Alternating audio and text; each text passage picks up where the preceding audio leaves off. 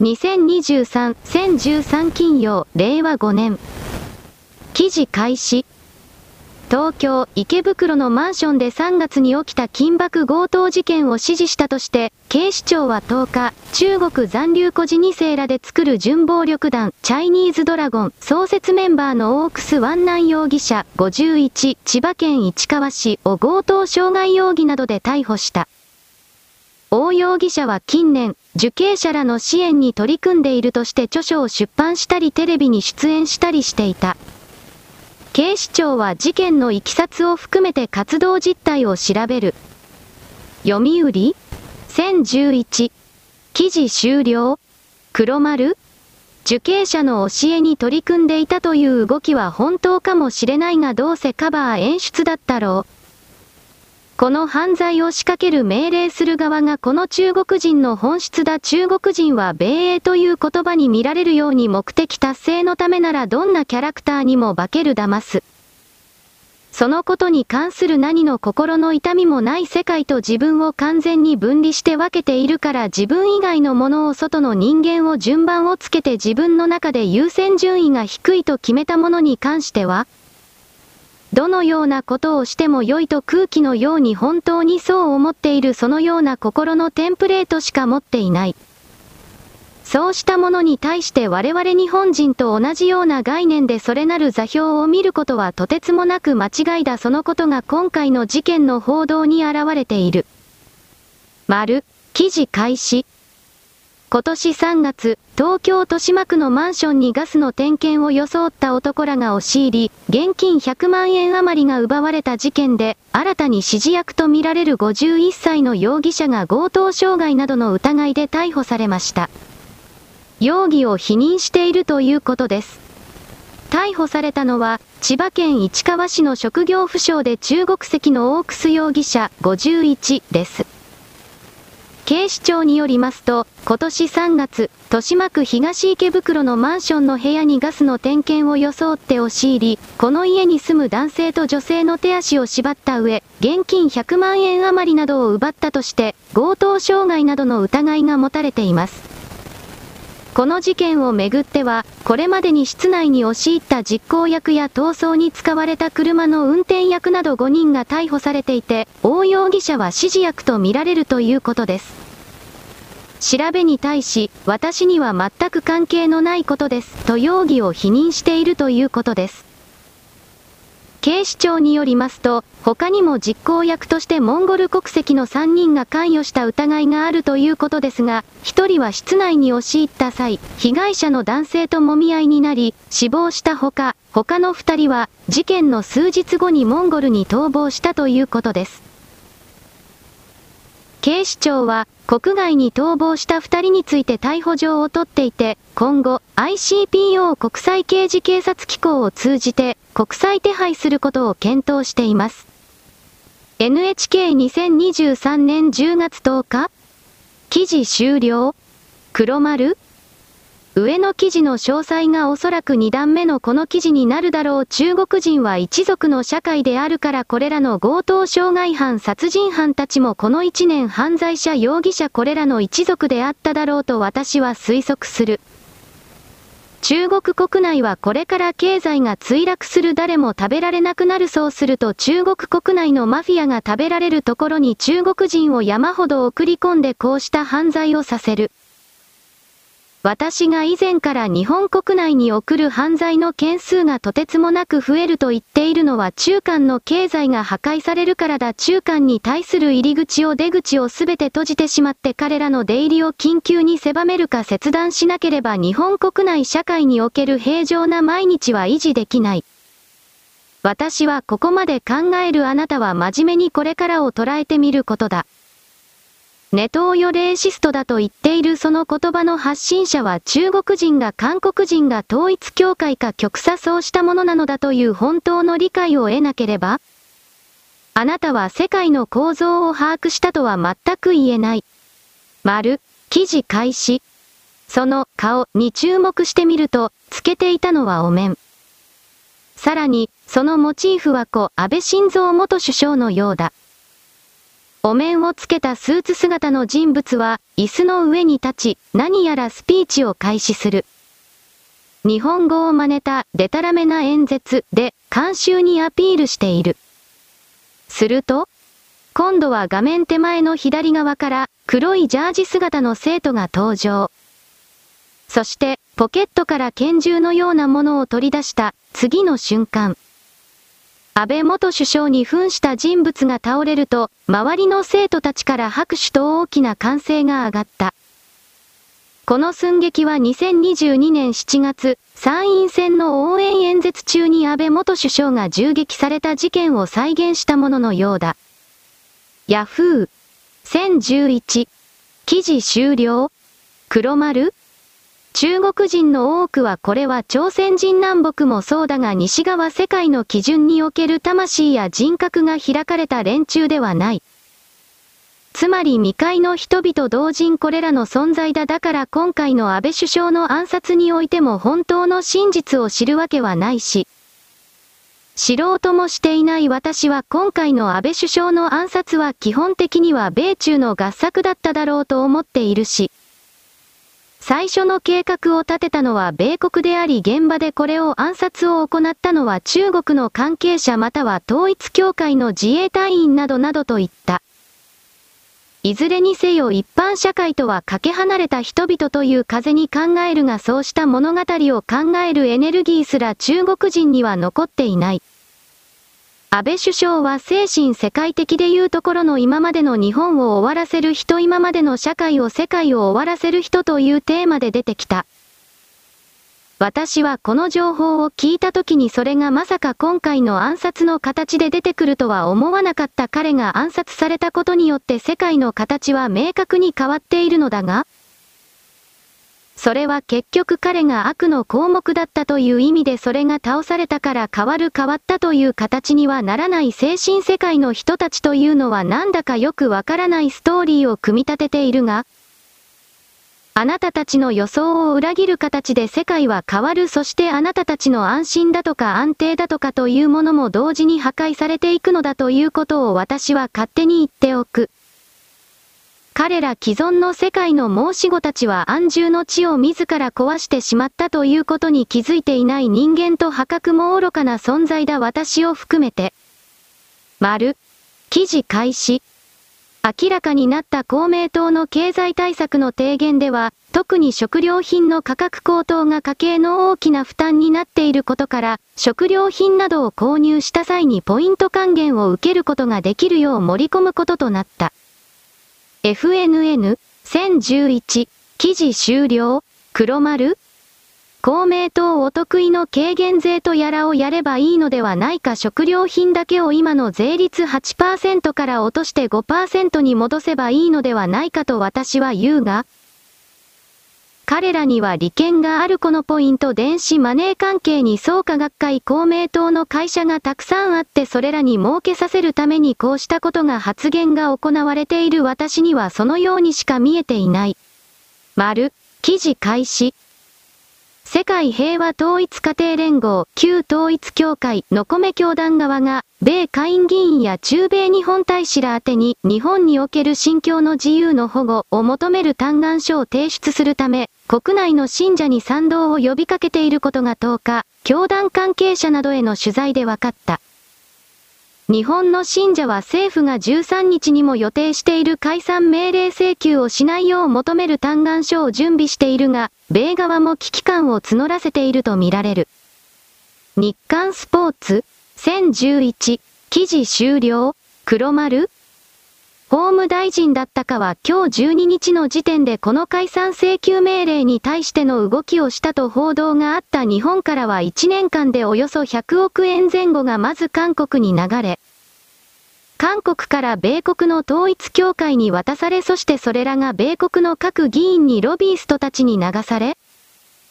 米国の議員を賄賂買収してきたすべては日本の金で行われていたこれを断ち切らなければならない。本来ならばこういう動きは絶対に表面化しないのだがそれがあるということはロシアとウクライナ戦争を企画計画してそれをそそのかしてやった米国の統一協会ネオコンと言われている連中がプーチン大統領の徹底的な犯行にあって、そして作戦が失敗して1週間やら1ヶ月で終わると言っていたものが1年半以上続いて彼らの発言力がみるみる落下して、米国の中での彼らの工作力その資金も切断されそれが日本に時間差を置いて伝わった私はこのように見ている。人間をコントロールすることが当然だと思っている複数の宗教団体にこの統一教会は当然存在している。創価学会公明党だって同じようなもんだが他の宗教団体もすべてそうだが我々はそうした首引きから逃れるバラストを捨てるということをすべてが言って新しい世界にその一歩を踏み出していかなくてはいけない。丸、記事開始。日本維新の会の藤田幹事長は面会後の会見で以下のようにいきさつについて説明しました。離党届を提出され、それを受理するという形で党を離れていただくことになりました。党紀委員会での答申は除名相当でした。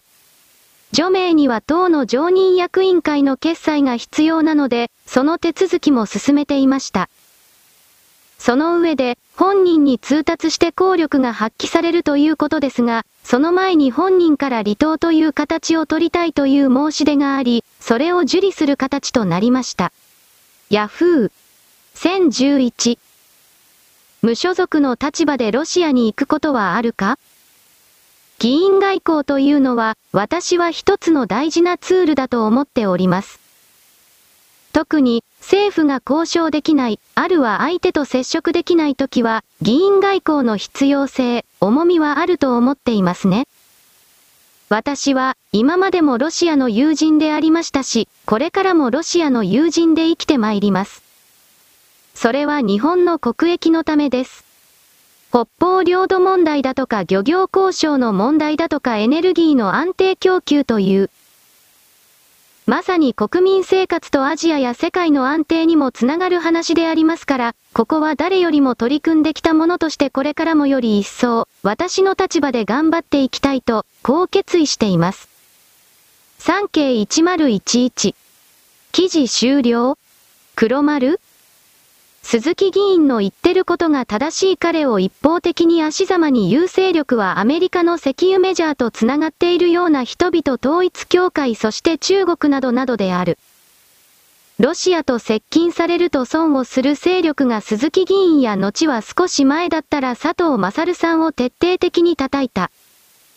だが我々人間は日本人は食料とエネルギーの確保がなければ今の社会を維持できないこの部分をみんな目を背けている。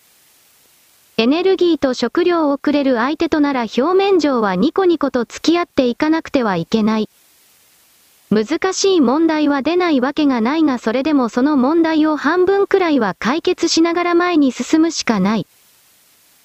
あなたは真面目に考えることだエネルギーと食料が確保できなくてあなたの言う平和な生活や日常生活が維持できるのかと本気の本気で考えることだ。それを理解しない者が鈴木議員を叩く明確に外国の手先かくるくるパーだ私はそちらのそばには立たない。丸。記事開始。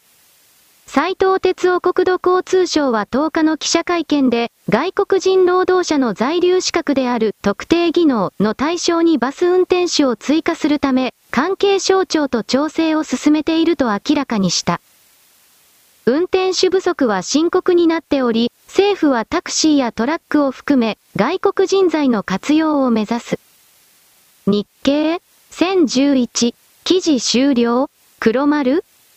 文句を言う人は代替案を出さなくてはいけないバスの運転手をここまで減らしてしまったということの運送関係における奴隷労働の状態に気づかなかった我々に責任がないことはない。そして外国人を入れるなとタクシーバス業界の一部組合員たち運転手たちは強行に反対していたがどうやらこれはこじ開けられる。さらに白タク行為アプリを使った民間の人々を利用したタクシーバス行為も認められる方向に入っているそうした報道があった。既得権益と言ったら聞こえが悪いがそうしたもののすべてがごちゃごちゃに組み替えられようとしているそれが今のすべての世界で起きている。丸、記事開始。イスラエル軍はバンカーバスターを使用してハマスの地下施設を破壊している模様。MSSN65 October 10、2023。サミュエル・ラマニ October 10、2023。ハマス、地下深くに掘られた。ロケット砲貯蔵施設。を公開バンカーバスターのような貫通弾でないと打ち抜けない頑強なコンクリート施設です。国際支援も転売して軍備にしないよう考え直さないといけないかもしれません。記事終了？黒丸？これらの地下通路はガザ地区に何十本も何箇所も作られているとされる3日ほど前からイスラエルは分かっているこれらの通路地下施設に対してバンカーバスターをぶち込んで全て破壊することを仕掛けている。そしてイスラエルとエジプトの間にはハマスが作った秘密トンネルが何本かあってそれに関してもおそらくバンカーバスターがこれから仕掛けられると取る。エジプトがハマスに武器を渡していたのではないかという疑惑が持ち上がってきた以前から言われてきたことだが、そういうことを踏まえて本気で怒ったりイスラエルはこれらの勢力の全てを絶滅させることをどうも本当に決意した。ハマスは、イランは、だから今泣き言を言っているスイスの大使館に連絡を入れてイスラエルとは話にならないからアメリカを仲介として停戦にしてくれと詫びを入れている。無駄だろう彼らはイランの甘い言葉に乗ってどう考えてもやりすぎてしまったこれからその対価を支払わなければならない。今回の作戦はおよそ2年間にわたって計画されたものでイランの関与が疑われているというよりももう明らかになっているというレベルになったので、私は今回の動きがイランに対しての直接攻撃に変わっていくのではないかとその部分を相当に警戒してみている。丸。記事開始。ジョージアのティムラズレジャバ駐日大使が10日、自身の X、旧ツイッターを更新。日本の報道に関し、持論を展開した。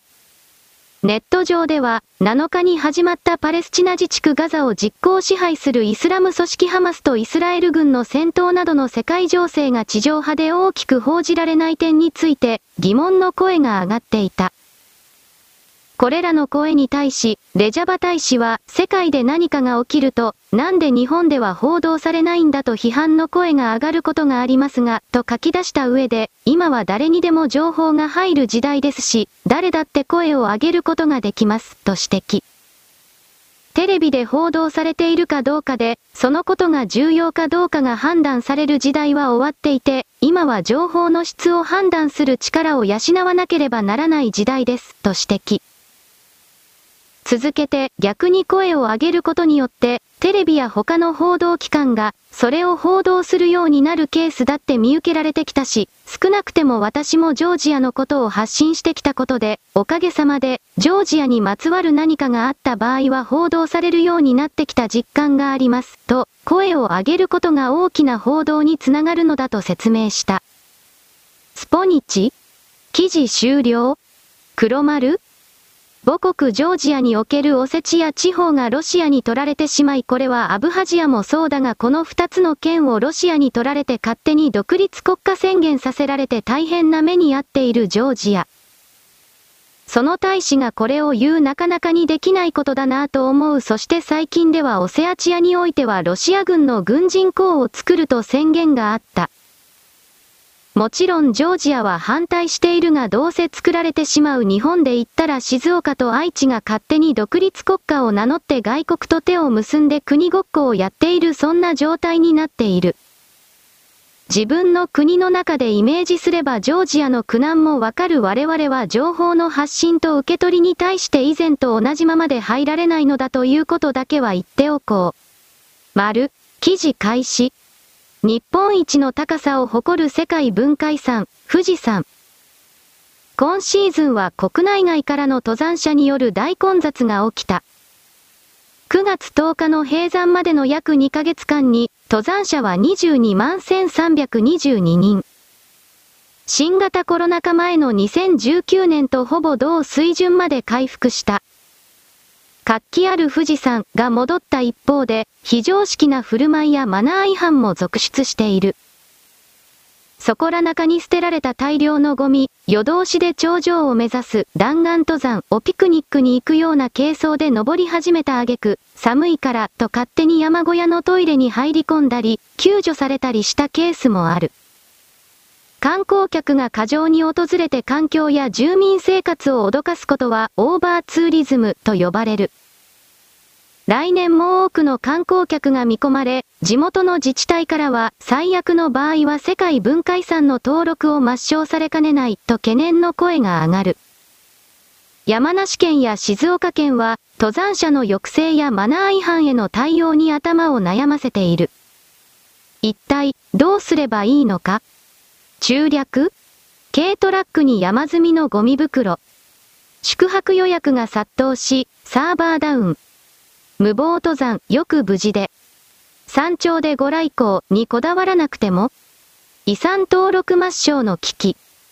観光地に過剰な客が訪れて環境や住民生活を脅かすオーバーツーリズムは、富士山だけでなく、国内あちこちで問題になっている。このため、政府は9月6日に観光庁長官らが出席する関係省庁会議の初会合を開いた。今秋に対策を取りまとめる方針だ。富士山が2013年に世界文化遺産に登録された際、審査に関わる非政府組織 NGO の国際記念物遺跡会議イコモスは、環境保全のために登山者数を管理するよう求めた。ところが、山梨県によると、登山や観光で山梨県側の5合目を訪れた人は大幅に増加している。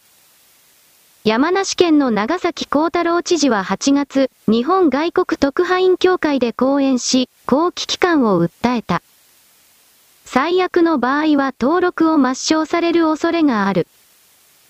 実際、開発などで環境が破壊されたと判断され、国連教育科学文化機関ユネスコに遺産登録が取り消された例はイギリスやドイツ、オマーンである。また、存続が危ぶまれる場合は、危機遺産に指定され、最近は観光客が殺到するイタリア・ベネチアが候補に上がった。異常な状況、来年は規制に期待。山梨県は観光客数をコントロールするため、ふもとから5合目まで、車に代わる次世代型路面電車 LRT の整備を計画している。しかし、地元自治体などはこれ以上、富士山を傷つけてはならないと反発。実現可能性は不透明だ。山梨県は弾丸登山を防ぐ条例の制定も目指している。静岡県の危機感も同じだ。川勝平太知事が記者会見でマナー違反登山への対策は喫緊の課題だと述べている。入山規制に加え、富士山保全協力金と呼ばれる入山料を現在の1000円から増額することを検討している。自然観光資源の活用に詳しい東洋大の竹正健教授は、行政機関が連携して対応すべきだと指摘する。今の富士山は安心安全に登れる人数を超えた異常な状況だ。今年は規制について周知されたので、来年は実際に規制することが期待される。どんな対策を取るにしろ、山梨、静岡と国が連携することが重要だ。ヤフー。1011。記事終了黒丸私は今年の8月だったが9月の富士山の画像において日の出を見る頂上での人の数がどこかの歩行者天国での光景かと間違うぐらいに人間が密集していてこんな状況を続けておれば富士山がどんどんと人間の排泄物を含めるゴミを含めるあらゆるもので汚されていくなとすごく心配した懸念を持った。静岡や山梨の両関係者は観光につながるからと富士山を開放してきたがこれ以上やると儲かるどころか世界遺産も取り消されるわ不良外国人がやってくるの止められないわでろくなことにならない。来年以降大きく規制するべき具体的には入山料を1万円だとか2万円だとかそういう金額にすることだ。それだけでも今の半分以下になるだろう10万円取ったっていいいわゆるエベレストを含めるあれらの山々はとてつもない高い入山料を確か取っていたそうした形でなければ富士山というものを守ることはできない。丸。記事開始。イスラエル、宣戦布告で米国は難しい立場に、ウクライナとの同時支援迫られる。イスラム組織ハマスによる前例のない奇襲攻撃を受け、中東における米国の同盟国であるイスラエルは戦争状態を宣言した。米国はイスラエルとウクライナ両国を同時に支援するという難しい立場に立たされた。米国は今、非常に困難な状況にある非常に厳しい立場にいることは明らかだ。そう語るのは米ニューヨーク大学グローバルアフェアーズセンターのキャロライン・キセイン副学部長だ。米ニューヨーク大学キセイン教授。バイデン政権は明確にイスラエル支持を表明している。バイデン氏はまた、軍事支援を行うとも言っている。その軍事支援がどのようなものかは、まだ決まっていない。米地上軍の派遣はないと想定するが、装備品に関しては、おそらく米国がイスラエルに提供している年間30億ドル、約4450億円の支援を超える援助が行われるだろう。ヤフー。1011。記事終了黒丸アメリカという国の中に住んでいてユダヤ人を敵に回すということは絶対にありえない。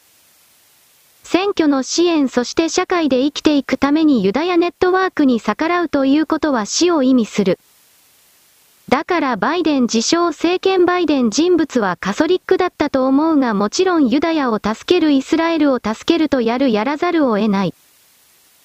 となると財布は一つなのだからウクライナとイスラエルの二つを支持することなど不可能だなのでウクライナは今年中に大きくバッサリと切られていく。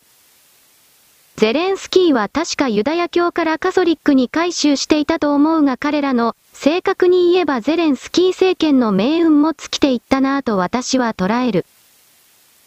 金がなければ武器がなければウクライナなど一緒にしてロシアに瞬殺されていくそして欧州の世界も当たり前だがユダヤ教とキリスト教とだらけなのでこの動きが無理やりにクルセーダーズだったと思うけれど。十字軍の様子に大きく変質させられていく可能性がある何を言いたいのかヨーロッパや米国の中で爆弾テロ毒ガステロなどが起こされるという意味だ。丸。記事開始。外務省ガザ地区の危険情報をレベル4に引き上げ滞在日本人に退避勧告。イスラム組織ハマスとイスラエルとの大規模な戦闘が続く中、日本の外務省はパレスチナのガザ地区とその周辺地域についての危険情報を最も高いレベル4に引き上げ、退避勧告を出しました。ヤフー1011記事終了黒丸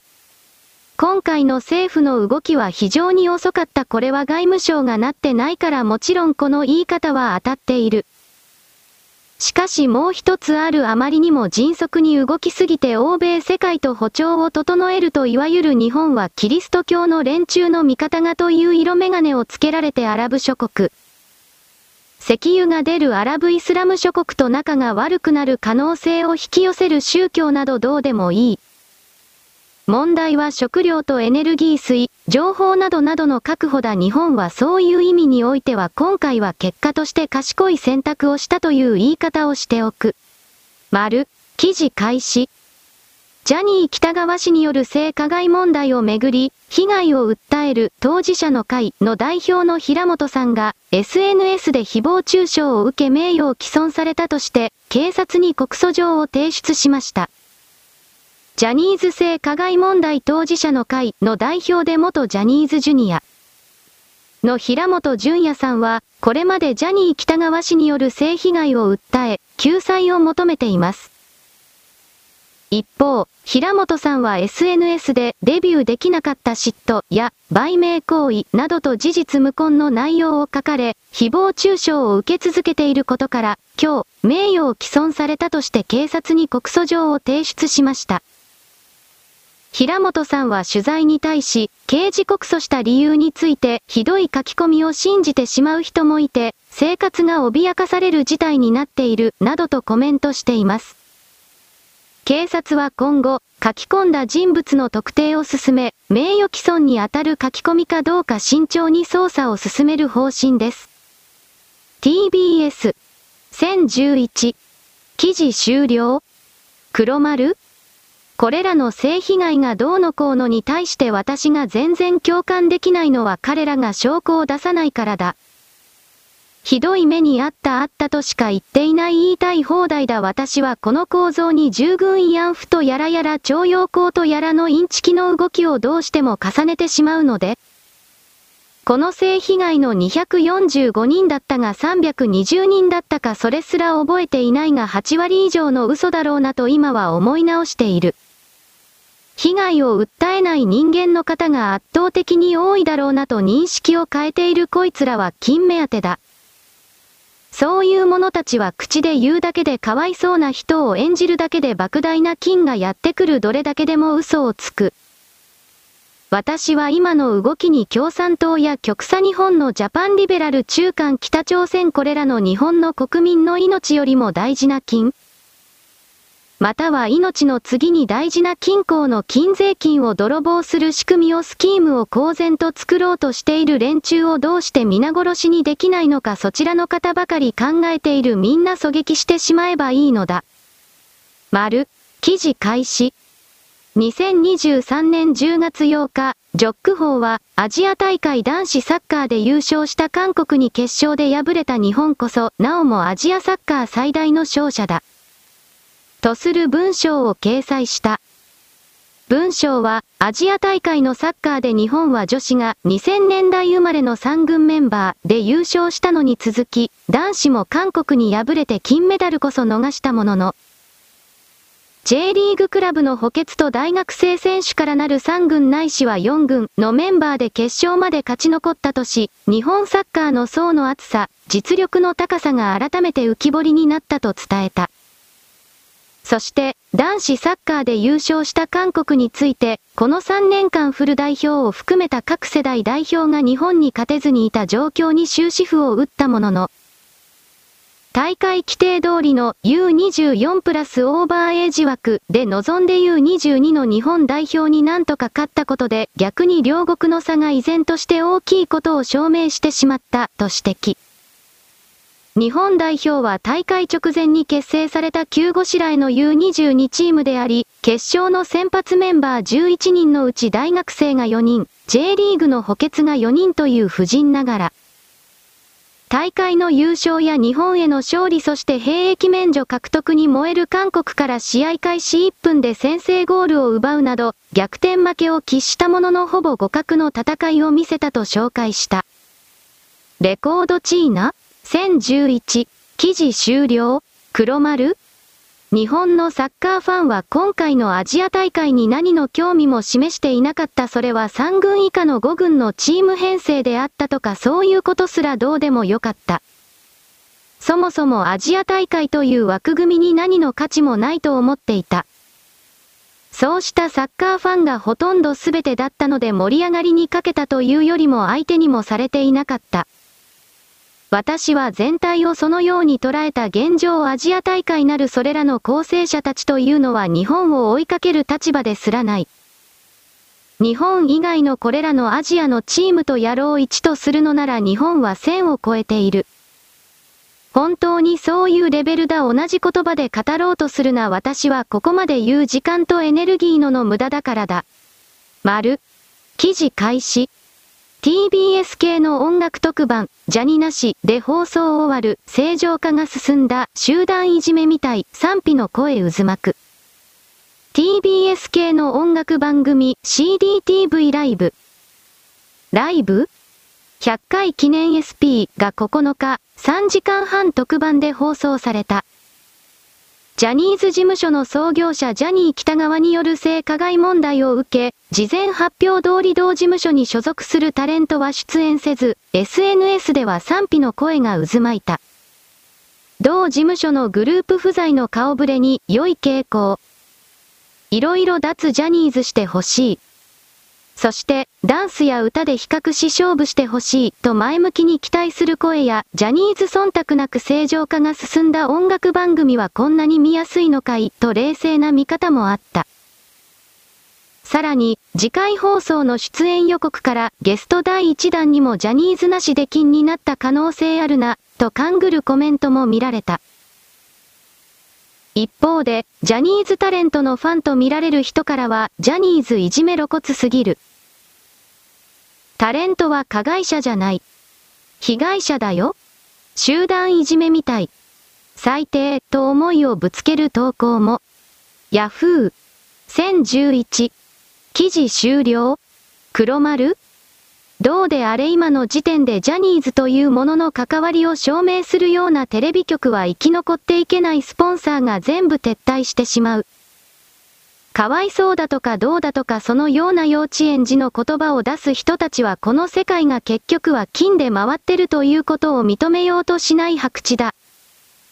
月給をもらえなければご飯を買うことができないだから月給をくれるように動くいじめだとかどうだとか綺麗事言って飢え死にするがいい。口だけで批判ばかりするようなバカたちはテレビ局というものは自分自身を正義の一子のポジションで守るために必死だこの言葉を付け足しておく。丸。記事開始。サウジアラビアの実力者ムハンマド皇太子はパレスチナ自治政府のアッバス議長と電話し、イスラエルとパレスチナ自治区ガザを実効支配するイスラム組織ハマスの衝突について協議した。皇太子はパレスチナ側を支持する姿勢を伝えた。サウジ外務省が10日、発表した。全文はこちら。https://www. 日経コム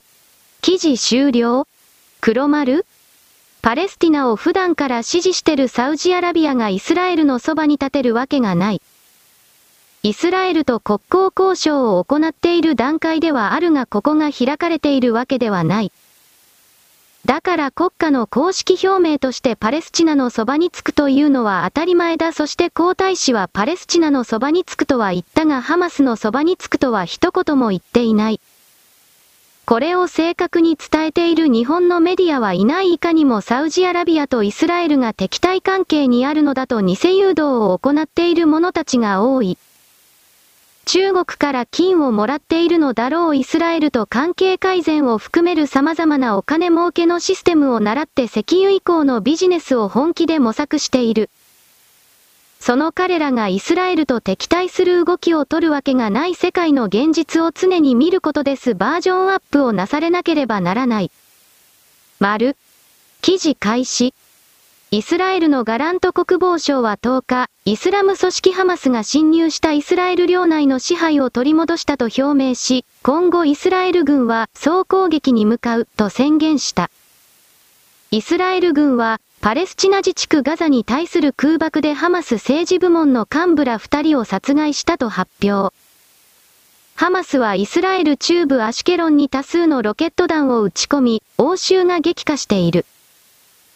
ガザの保健当局は10日、戦闘によるパレスチナ側の死者が830人になったと発表し、イスラエル側と合わせて死者は計1700人超になった。ガラント氏はガザ境界近くでイスラエル兵士らにハマスは後悔するだろう。我々は妥協なく全力でハマスを排除すると述べた。ノードット ?1011 記事終了？黒丸？今回の動きをロシアとウクライナの戦いで起きた情報戦ボイちゃんの大虐殺のようなインチキその動きになぞらえて大体はイスラエルのでっち上げだと主張する人たちがいる。しかし実際に死んでしまっている者の数がこれだけは多ければそれを目撃している者の人間の全てを騙し切ることは騙し続けることは無理だ。だから今回の動きというのはイスラエルが油断しておりそしてハマスがイランそして中国の強力なバックアップ体制によって今回のテロを成功させたおそらくそのような文脈で読み取るのは正しい。自作自演をやるんだったら被害が少ないようにやる赤字が出ないようにやる今回は都市復興からそして死亡者に関わるような人間に支払うようなお見舞い金賠償金などのことを考えれば明らかに自作自演の益を超えている。回収できない面白おかしく言論を作るのは結構だ楽しいしかしそればかりやっていると本質を見失いがちになる今回はイスラエルの傲慢と油断が招いたものだと私は決めている。丸、記事開始。世界最大級の宿泊予約サイト、ブッキングドットコムで宿泊施設への未払いが相次いでいる問題で、施設のオーナーらが近く、損害賠償を求める訴えを起こす方針であることが分かりました。訴えを起こす方針を固めたのは、都内や西日本などで宿泊施設を経営するオーナーの男性らです。男性らによりますと、宿泊施設では客がブッキングドットコムを通し、予約と支払いを行うシステムを利用していますが、ブッキング側から7月から9月分の宿泊費およそ300万円から1000万円が支払われない状態が続いているということです。原告予定松尾正彦さん。丸々1ヶ月も2ヶ月も売り上げをすべて吸収されたまま、返答も説明もないままですと、これはきついです。男性らは、未払いにより従業員への支払いができないなど損害が発生しているとして、近く、ブッキングドットコムの日本法人とオランダにある本社を相手取り、損害賠償を求める裁判を東京地裁に起こすということです。ヤフー、1011、記事終了。黒丸ど素人の私が一方的に答えておこうこれらの予約ブッキングシステムを経営しているオランダ本社が釣れるの関係者オーナー株主たちの誰かがマネーゲームに手を出して、そしてその巨額の決算を埋めるためにこうした日本からの売り上げのすべてを突っ込んだどうせそんなところではないかなと思う。個人的に着服ということであれば抵抗はあるが会社を助けるためにという名目なら他人の金を平気で使うのが欧米の連中だ。私は自分の考えが大体どうせ当たっているんだろうなと今は思っている。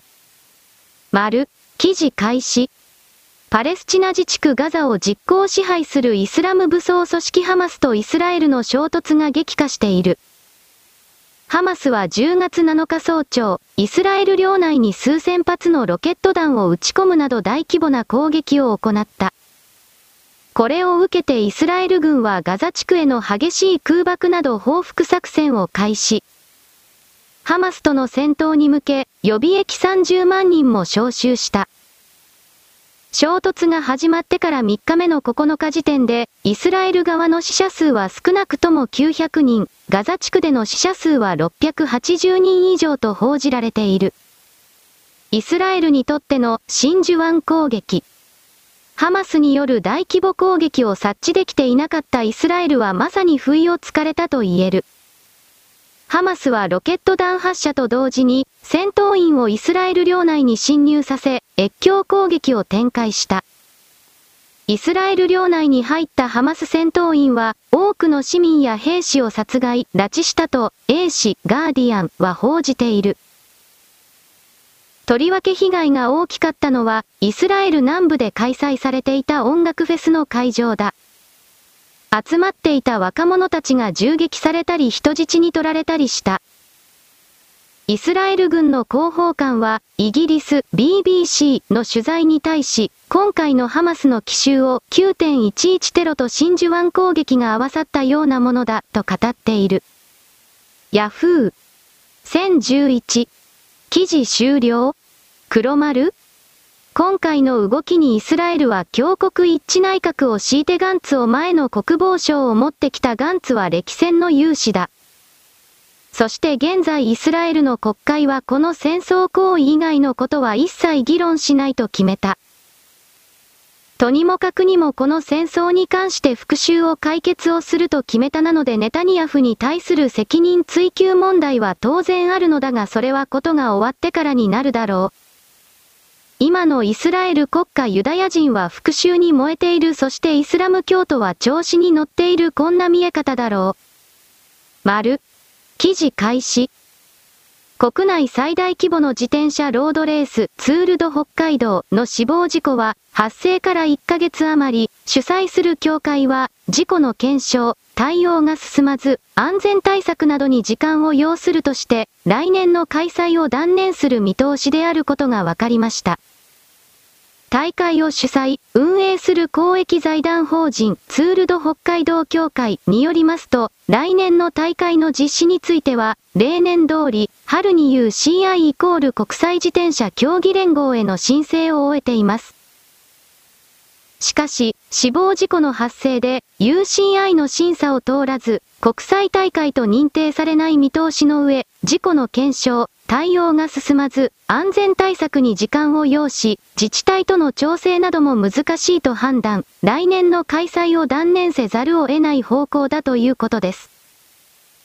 事故発生は、9月8日午前11時37分頃、上富良野町の道道のコースで、レース中の中央大学の4年生、五十嵐光太、五十嵐光太、選手21歳が反対車線の乗用車と正面衝突し、死亡しました。この事故を受け、今年の大会は3日間9月8、10日の全日程が中止、事故による中止は37回目の大会史上初めてでした。警察によりますと、現場はカーブが連続する片側1車線の山間路で、自転車の走行車線を警察が公式に規制、事故車両が走行の反対車線を境界側が警備、規制していました。協会は、現場のコースについて監督会議などで反対車線への自転車のはみ出しを禁止していた上、反対車線は車両の通行を規制していた、と説明。現場のコースの通行規制は、午前10時40分、午前11時45分、警察の調べで、事故は、この規制の時間内に発生していたことが特定されています。警察への通報午前11時51分、消防への通報午前11時43分。事故発生午前11時37分。また、協会の調査で、事故発生現場は、スタートから71.5キロの地点、その1.7キロ手前のポイントで、五十嵐選手は、先頭から4分49秒遅れていたことなども分かりました。事故車両を運転の63歳の男性は、警察に対しコース内にある吹上温泉に向かうため、規制前だったので、そのまま通行した。現場近くの駐車場で、レースを見た、などと話しているということです。9月19日に初めて開いた記者会見で、協会は、事故車両がコースに入った時間などについて調査中を繰り返しましたが、その後の取材に対しては、規制後に入ってきたとは、ちょっと考えづらいとする見解を示しました。これに対し、協会の説明に疑問を抱き、憤る選手からの情報提供で取材を進めると、事故車両とは別の車も通行規制中のコースを走行していたことが分かりました。その車は、車窓からの風景などを撮るカメラを載せていて、ドライブレコーダーとは別、映像を検証すると、協会側の警備などがずさんと言わざるを得ない実態が明らかになりました。TBS 1011記事終了？黒丸？結局のところ今まで事故が起きなかったのはラッキーだったというだけでやってこのようなずさんな体制はずっと続いていたのだろう。本当にまぐれが続いていただけに過ぎないとわかるつまり今回の大学生の死亡というのはある意味犬死に。大学生は自分の安全が確保しきっていると大会関係者運営を信じきって追い抜きをかけたそしたら正面衝突だこの青年はおそらく悪いところはない。このツールド北海道は大きなお金儲けの一つになっていただろうがもうやめざるを得ないだろう私はそれを感じる。丸、記事開始。アンカー？韓国水資源公社がジョージアのダム建設事業に累計2268億ウォン、約250億円を投資したところ、投資資金の全額を失いかねない状況となっています。すでに1000億ウォンを超える損失が出ているにもかかわらず、文在トラ、ムンジェイン、政権が事業継続を決定し、問題が拡大しました。チョン・ミンジン記者が取材しました。記者リポート。ジョージアとロシアの国境地帯を流れるネンス倉川です。2015年に韓国水資源公社はジョージア政府と契約を結び、現地でのダム建設に投資を決定しました。総事業費は1兆5000億ウォンに達します。しかし、現地住民の反対と業者選定の遅れなどでまだ着工もできていない状況です。事業遅延で当初計画より事業費が150%に増え、文在トラ政権時代の20年、韓国開発研究院 KDI は妥当性再調査を経て事業を再承認しました。設計が変更され、外国の施工業者も工事を断念し、すでに投資された1165億ウォンも回収できないと判断しながら、国富創出の可能性があるとして、事業継続を決めたのです。その後、事業に参加していた韓国の建設会社まで事業を放棄し、それまでに投資された資金は2268億ウォンに膨らみました。自主監査の結果、投資済み資金の全額回収は難しいことが明らかになりました。チョスノンリネ ?1011。記事終了黒丸あのメガネのおっさんは経済のことなど何一つ分かっていない弁護士上がりのしかも弁護士事務所に出勤すらしていなかった男がどうして経済のことがわかるのかわからない。だから周りのブレンとやらの言いなりになったそのブレーンが外側の誰かなるものにコントロールされていたり、またはこのダムの事業を続けることによって何かの賄賂を得る構造になっていたりした場合はこれら最初から最後まで利益の出る見込みのないものが無駄に続けられる。そしてそれが起こった韓国においてはこんな動きは日常茶飯事で起きる中国もまたそうだ彼らは自尊心と自分自身が取ることしか考えていない。そのような者たちが人類の旗振り役になる我々すべてが滅んでしまうそういうことを踏まえて今の流れを捉え直していただきたい責任を果たす意志のない者に能力を与えてはならない。丸。記事開始。元ジャニーズジュニアの大島幸宏氏が10日夜、X、旧ツイッターを更新。ジャニーズ性加害問題当事者の会を退会したことを報告した。大島氏は、こんばんは私は当事者の会を正式に退会いたしました。当事者の会とは、考えや方向性のズレがありました。このまま当事者の会で活動しても私の考える解決の道とは違う方向になりそうなので、このあたりで違う道へ進ませていただきます。と報告続けて今後も活動を続け、時効撤廃、自動性加害撲滅を訴え激しく活動していく次第です。声を上げ続け、声が枯れても声を上げ続け、そこからさらに声を上げ続ける覚悟です、と意気込んだ。さらに、今後僕らのような経験をする子供ができないように、しっかり頑張っていきます。いろいろありましたが、ここから新たなスタートなので頑張ります、と心境を綴った。当事者の会をめぐっては、今月4日にアイドルグループ、忍者の元メンバー氏が安信氏が同会からの脱退をメンバーで構成するグループライン上で表明。こちらも見解の相違が理由だった。東京スポーツ。1011。記事終了黒丸ジャニーズをぶっ潰してでも責任を取らせたいというメンバーと永遠にたかり続けたいというメンバーが仲間で起こした永遠にたかり続けたいというメンバーは自分がジャニーズの社員になっても良いというかそっちが目的だったというそれが明らかになっている。それはお前たちの勝手だから好きにやればいい我々が一番警戒しなくてはいけないのはこの動きを国民全体の動きだとすり替えて、そして厚生労働省のもとにこうした性被害とされる対象救済組織 NPO 団体そういうものが無理やりに作られて毎年毎年何千億円もの税金が注入されるという無駄なシステムを構築される。間違いなく馬の動きはこれにつながっている東京の様々なかわいそうな女性団体とやらを助けるための動き NPO 団体の活動がひまそらあかねさんという名称の方の裁判によって徐々に追い詰められていっている。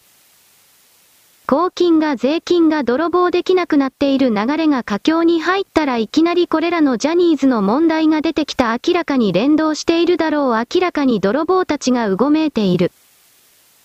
そういうことを考えた時にこのジャニーズ問題を国民の税金の部分にどんなことがあっても近づけさせてはならないとあなたは気づきそして声を上げなければならないのである。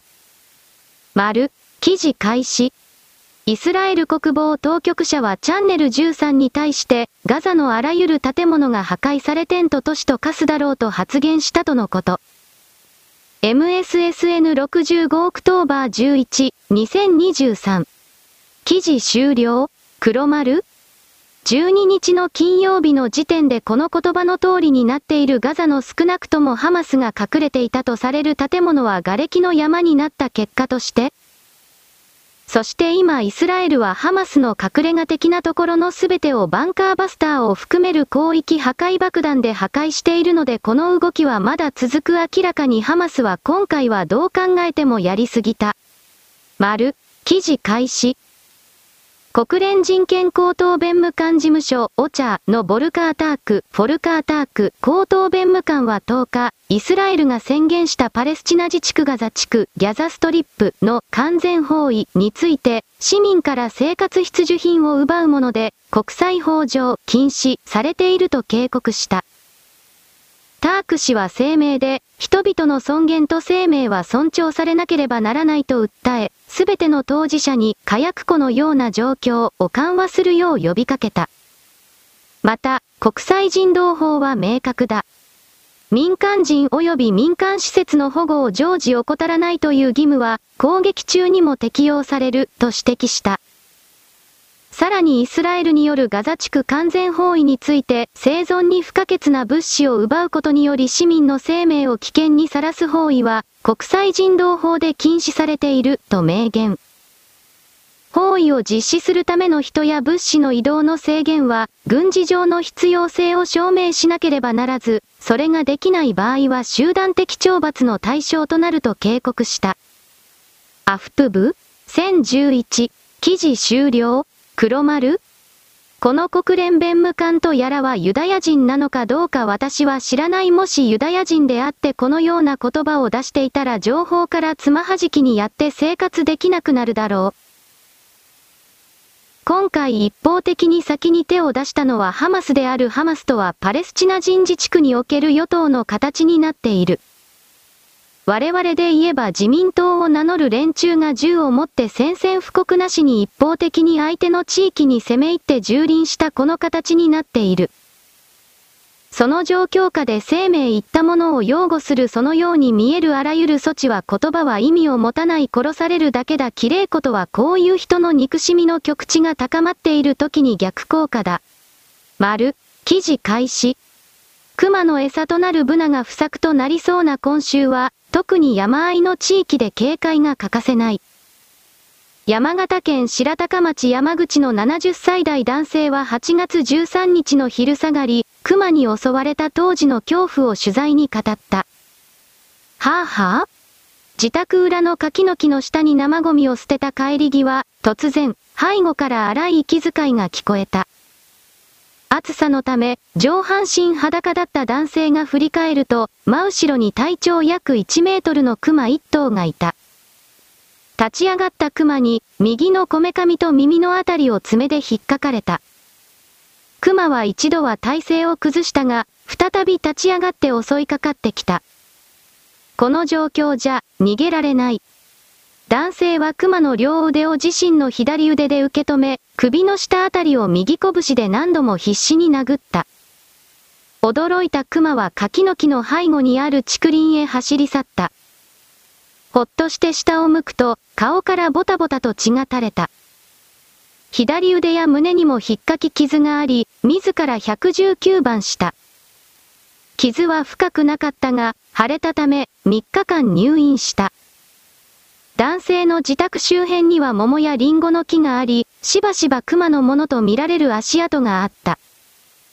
家庭菜園をしている畑には鳥獣対策の電気柵を設置していたが、当時、漏電で電圧が下がっていたという。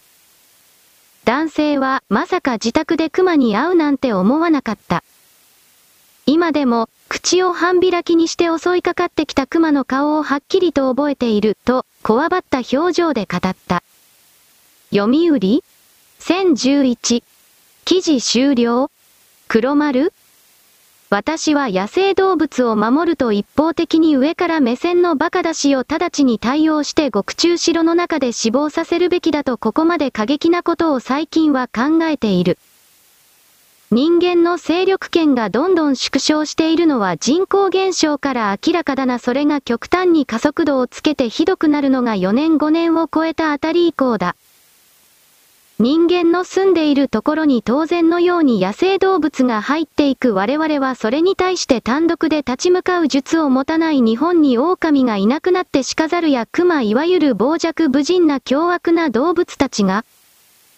人間の作物を勝手に食い荒らすは自然の一部だからこれらに対して対抗しなくてはいけない野生動物に慈悲などをかける必要はない。彼らの繁殖力は我々の想像力を超えて大きい動物を殺さなければならない我々が生きるために生き残るためにそれらの立ち向かう心を我々は忘れていた。だから私はあなたにそれを思い出させるためにギャーギャーと言っている。丸。記事開始。私はここに、米国大統領選の無所属候補であることを宣言する。それだけではない。私は皆さんと一緒に、私たちの国全体のための新しい独立宣言をするためにここにいる。政府を乗っ取った企業からの独立を宣言する。ウォール街、大手ハイテク企業、大手製薬会社、大手農業関連企業、軍事請負業者、そしてそのロビーストたちからの独立を宣言する。企業の正当性を強化し、隣人を憎み友人を恐れるよう促す傭兵メディアからの独立を宣言する。私たちの希望を裏切り、私たちの分裂を増幅させる霊障的なエリートからの独立を宣言する。民主主義は、抑圧的なエリートや権力者が、最終的に手を緩めた時に、贈り物としてもたらされるものではない。民主主義は、人々が権力を行使することを選択した時に生まれる。私の犠牲は、247年前、建国の父たちがすぐそこで独立宣言に署名した時のリスクに比べれば、大したことはない。彼らは、革命が失敗すれば、一人残らず公主刑になることを知っていた。彼らは全てをかけることを選んだ。ジョン・アダムスは宣言文に署名を加えた後、ペンを置いた時、その場にいた人々に向かってこう言った、沈むか泳ぐか、生きるか死ぬか、生き残るか滅びるか、この日から私は祖国と共にある。党派的な忠誠心や裏取引から解放され、私の良心、私の創造主、そしてあなた方にのみ使えるものとして、すべての指導者があるべき姿として皆さんの前に立つことができるように、私は今日、これと同じ誓いを立てる。アメリカ人は自分たちに有利なようにシステムを不正に操作した独りよがりのエリートによって取り残され、取り残され、騙され、騙され、軽蔑されていることに起こっている。人々は、この分裂は意図的に仕組まれたもので、私たちがお互いを憎み合うように仕向けるのも詐欺の一環ではないかと疑っている。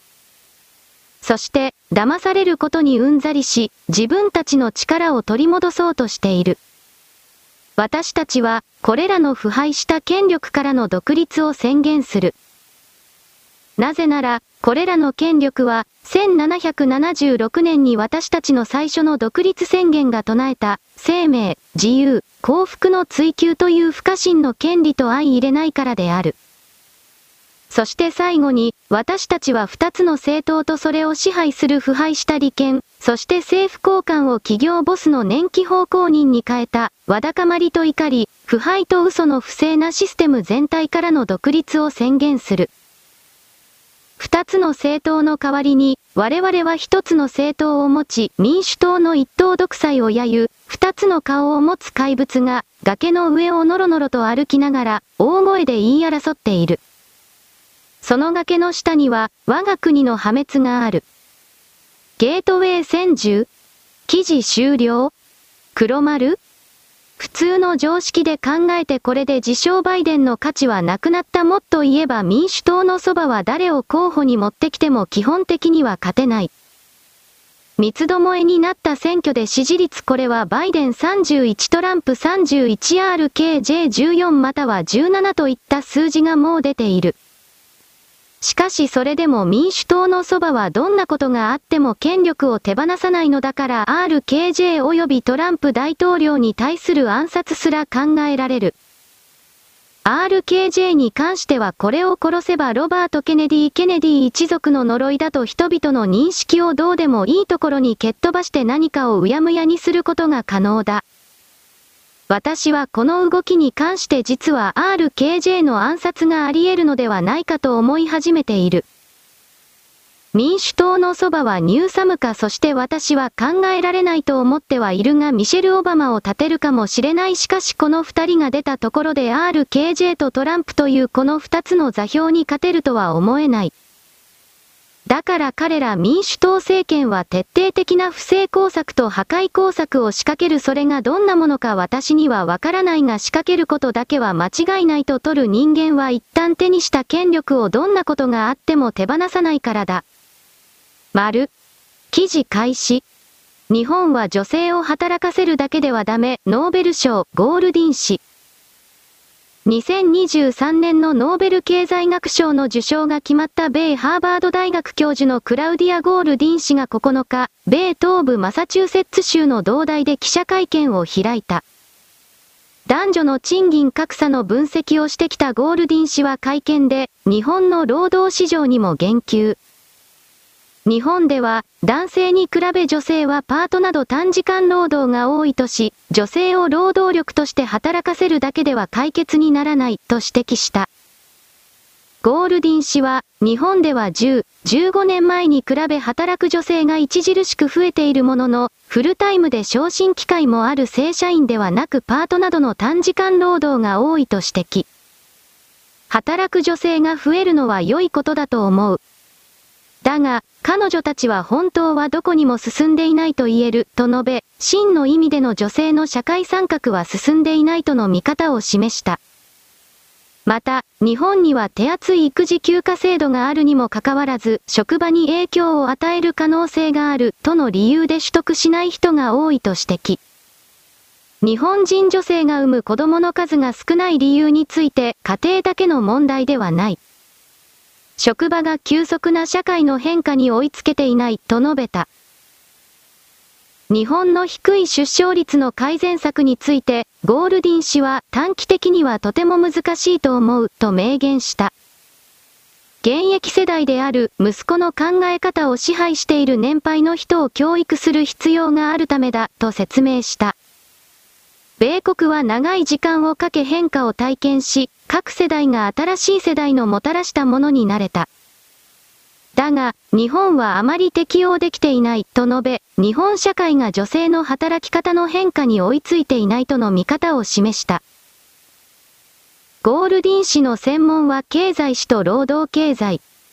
女性の雇用率や男女間で賃金格差が生じた要因などを緻密なデータを機に分析したことが評価された。ワシントン大久保渡る。ヤフー。千十記事終了黒丸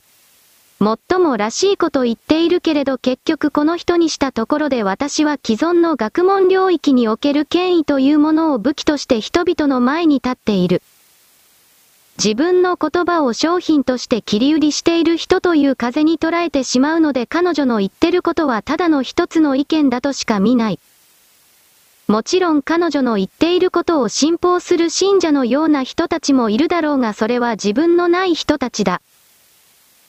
女は女の人生を自分で切り開くという言葉の意味を自分自身で考えるのであってこれら研究者と言われている人の言葉を無条件で信じるような女たち行動するような女たちであることをこの偉い人は求めているわけではないだろう。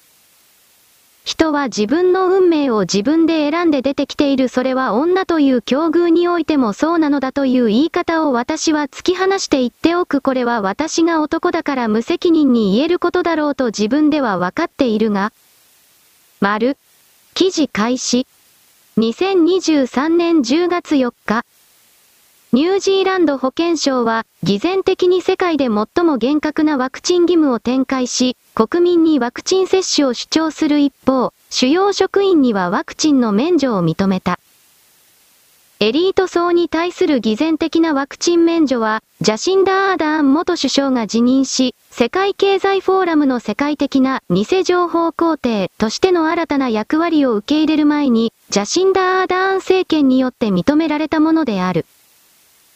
ある情報筋によると、ダニーデン地域だけでも95人のコンサルタントがワクチン免除の恩恵を受けたという。別の情報筋は、ノースランド地方で働く医師らのグループがワクチン接種を受けないままでいられるよう仲間内で調整したと指摘した。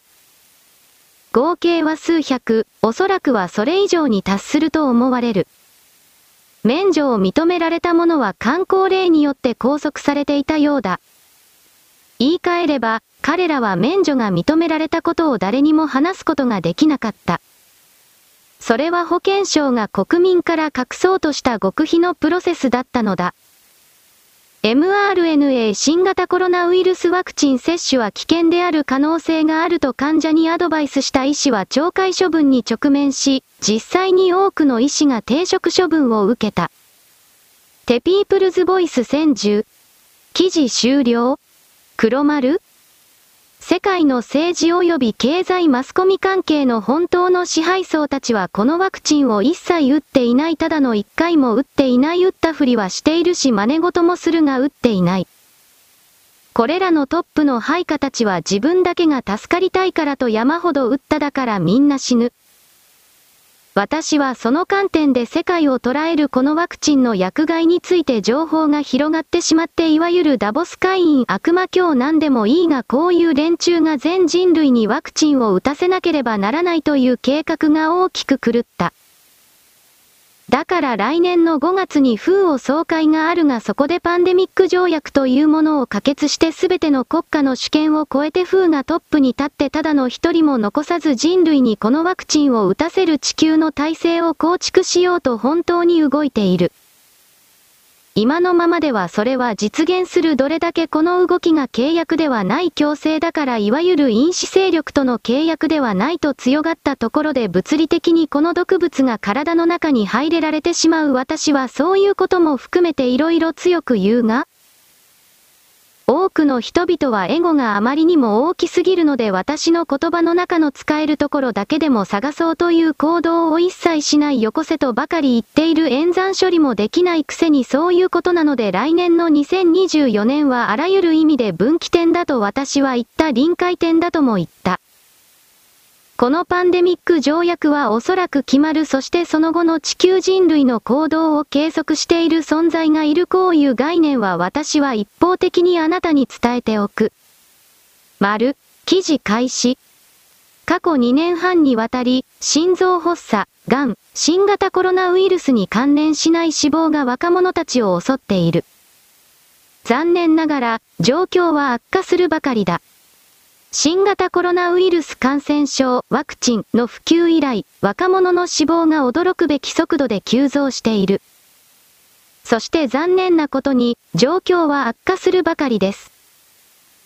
米国 CDC と NCHS のデータによると、0歳から24歳までの超過死亡率は新たな最高値を記録しており、7週間平均の死亡者数は予想より41.7%増加しています。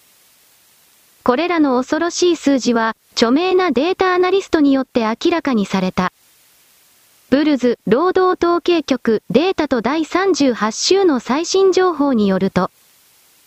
グラフが示したのは、心停止、癌、障害、及び新型コロナウイルス以外の原因による死亡の驚くべき増加だった。これらのチャートはすべて2021年の第14週に突然曲がります。それで何が起こったのでしょうか？その週はワクチンの接種が最も多かった週です、とデータアナリストは答えた。今年の第38週の時点で、突然の心停止による死亡者数は予想より37.7%増加しており、その結果、感染拡大後の超過死亡は合計43,571人となっている。次のグラフは、0、54歳の人々の悪性新生物、つまり癌に焦点を当てています。心停止と同様に、癌も同様の傾向をたどった。今年の第38週の時点で、悪性新生物、癌の発生率は予想よりも24.2%増加しており、変極点以降ではさらに15,547人が死亡している。つまり、2023年第38週の時点で、この年齢層の超過死亡率は42%となっている。そして、それは直線的に増加しています。注目すべきことに、新型コロナウイルス感染症が世界を苦しめた最初の年である2020年には障害率が減少した。障害率が悪化したのは、新型コロナウイルス感染症ワクチンが導入された2021年になってからだった。ビジラントヌーズ1010記事終了黒丸このような報道はもはや止められないがしかし全体の流れを押しとどめられるかどうか私は分かっていない疑問だ。それは来年の5月に風葬会でパンデミック条約そうしたものが開かれて人類のすべてに例外なく全員にワクチンを接種させることを義務付けする法案が各国の国家主権を超えて勝手に決定される流れに今入っている。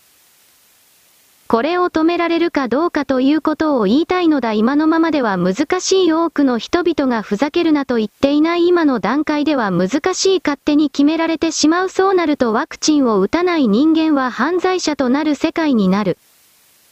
そして捕まえられて無理やりにワクチンを打たせられるあなたはそういう事態を望んでいるかどうか今この瞬間ほど真剣に問われている時はない。丸。記事開始。次期衆院選をめぐり、永田町で様々な情報が飛び交っている。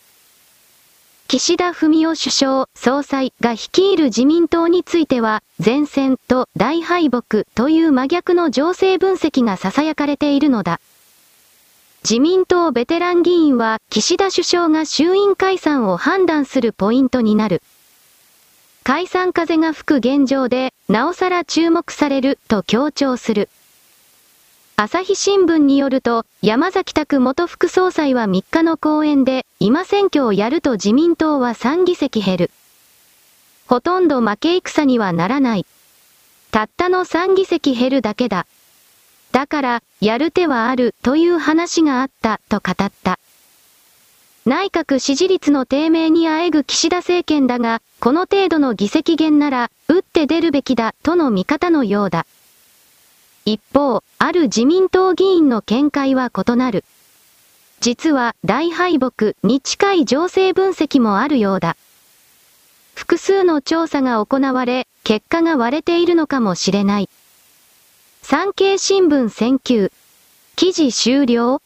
黒丸どちらの数字が本当かわからない私の皮膚感覚で言えばボロ負けするつまり自民が41議席マイナス公明党が10議席マイナスこちらの方が正しいように思えるが私は素人なので断定できない。そしてこの指摘をしておくこれらの調査会社のどちらかが中国のコントロールのもとにあって岸田首相に間違った判断をさせるために嘘の判断を投げつけているこの視点を持たなくてはいけない。選挙をやればボロ負けするのにしかしそれを言ってしまえば解散をしないから解散をさせるために山崎拓の言うような今やっても3議席しか失うことがないといった嘘を投げつけているかもしれない。この世界は騙し合いであり上流の調査会社ですら中間のコントロールによって支配されている可能性そこまで考えなくてはいけないのが今の日本なのだということを私はあなたに言っておく。丸。記事開始。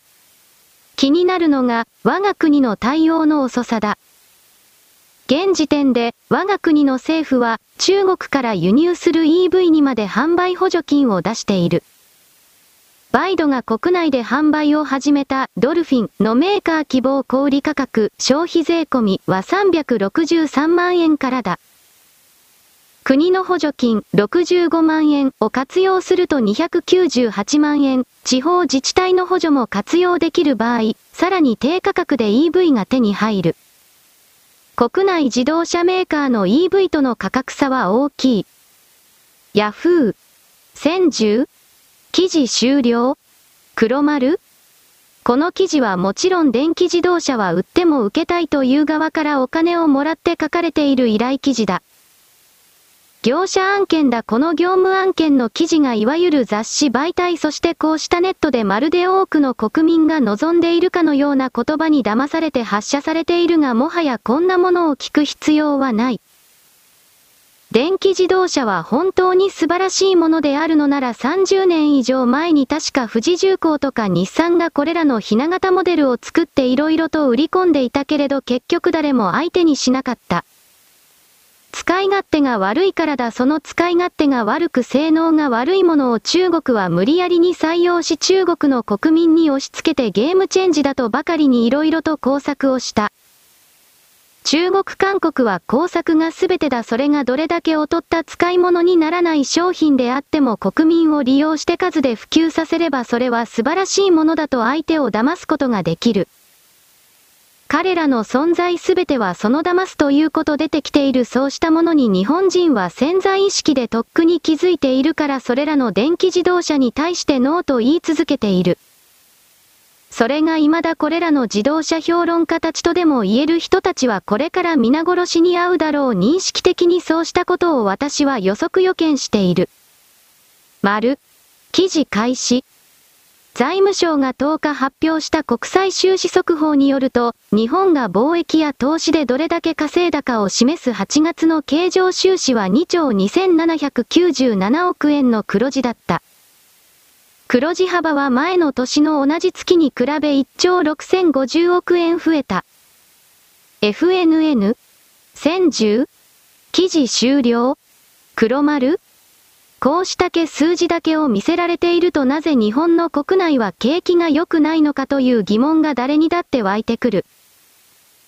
儲けたお金が生産性のゼロのところにどんどんと費やされ何も生み出せない人たちが仕事をしているふりをするためにああだこうだと口だけで喋ったり文字を発射したりしているだけで何一つ外貨を獲得するための動きをしていないからだ。これらのお金が次の儲けにつながる外貨獲得につながる商品であるとか概念であるとかを生み出すために研究開発生産に使われていない以上はこうしたお金の数字の大きさを言われても私は国民をもう騙していけないだろうなと取る。これだけ儲かっているのにも関わる減税だとか色々の国民全体を助ける措置が取られないのはなぜかと突っ込まれてしまうのに彼らはこうした報道をするのをやめない。鑑定機密費をもらって命令を受けてやってるんだろうななどと私は勝手に考えてしまう。丸、記事開始。私なら EV は買わない。航続距離のカタログ値が変、買い控えるべき、これだけの理由。かねて電気自動車 EV を購入する際の懸念材料となっていた航続距離や充電インフラの問題は、未だに解決に至っていない。筆者もそろそろ車を購入しようかと考えているが、EV という選択肢では生活の質を落とすのは間違いなさそうだ。そのいくつもの理由をお伝えしたい。イトモス研究所所長小倉健一。EV 充電器が普及しないのは社会のニーズがないからではないのか？日本経済新聞電子版9月16日を読んでいたら気になるニュースが目に飛び込んできた。EV インフラワや老朽化充電器閉鎖2.5倍、普及遅れ白車という見出しで、電気自動車 EV の充電器が老朽化しているという内容だ。2010年代半ばに国が補助した公共の EV 充電器が更新期に入り、23年の閉鎖、休業数は8月までで前年の2.5倍の2700口に達したのだという。かつて EV 社会の到来を予期した民間企業たちが、自社の敷地内に充電器の設置をしたものの、月数回程度の利用しかないこともあったようで、続々と撤退をしているそうだ。14、15年当時、経済産業省が1000億円を投じた補助金事業で全国的な整備が進んだものの、20年度から充電器は順減しているという。日経新聞はここから、欧州や中国では EV の普及と充電器の整備が両輪で進み、EV 後進国の日本はますます差をつけられる一方だと指摘している。官民が歩調を合わせて取り組まなければ、負のスパイラルが定着しかねないと記事を締めくくっていることから、日経新聞は経産省にまたしても大型の補助金を出させて、EV 充電器の増加をさせたいと考えているのだろう。しかし、どんなに頑張ったところで、そもそも EV の普及などできるのだろうか。そして、それが私たちにプラスの影響をもたらすものなのだろうか。EV 充電器が普及しないのは、社会にとって必要がないからではないのか。今回は、少しだけ冷静になって EV の現状と未来を考えてみたい。Yahoo!1010 記事終了？黒丸？私は電気自動車をセカンドカーに買うそして自然環境の激しくない都市部中央の東京から大阪県域この前後で使う分には否定しない。都市の中にそれなりに電気自動車の充電インフラもあるだろなくても街の中をうろうろして家に帰るくらいだったらそんなにも苦労はしない。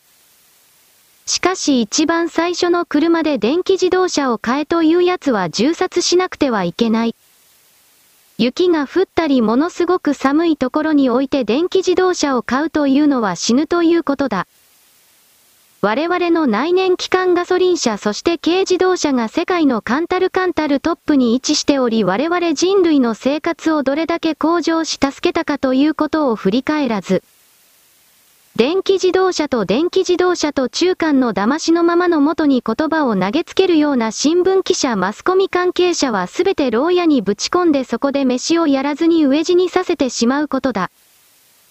人間を間違った方向に分かっていて導くような奴らというものはこれからの厳しい世界において生きていてもらっては困る私はここまで最近はひどい言葉を出す。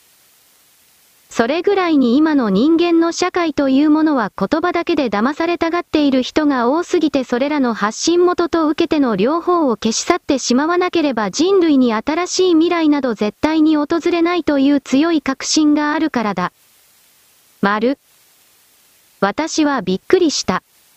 日テレ衛星の深夜の番組表で、尺眼のシャナ3ファイナル、なんとかかんとかというのを見つけたからだ。今日は12日だが、もう第1話を放映しているのかもしれない。そもそもシャナというものを見たことがないので知らないが、しかしこのソフトというか小説が20年以上前の2000年代初期のアニメだったと思うが、そういうものだったという認識がある。そして作者が病気で死んでしまって、その後を作者の友達だったか誰かが受け継いで書くということを古いブログか何かで読んだ。しかし完結したとかそういうのは全く知らない。で、日テレがアニメに力を入れているというのは聞いたが、こんな20年以上も前の、さらに一般性にどう考えても乏しいものを商品化する。いろいろと考えてしまった。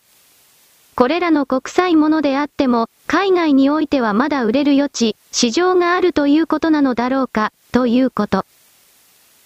外人は正直日本人よりもアニメを見るというだけの領域においてすら大体40年、最低40年遅れているので、これらシャナですら相当の新商品というか、新鮮な気持ちで見ていられるのか、などと。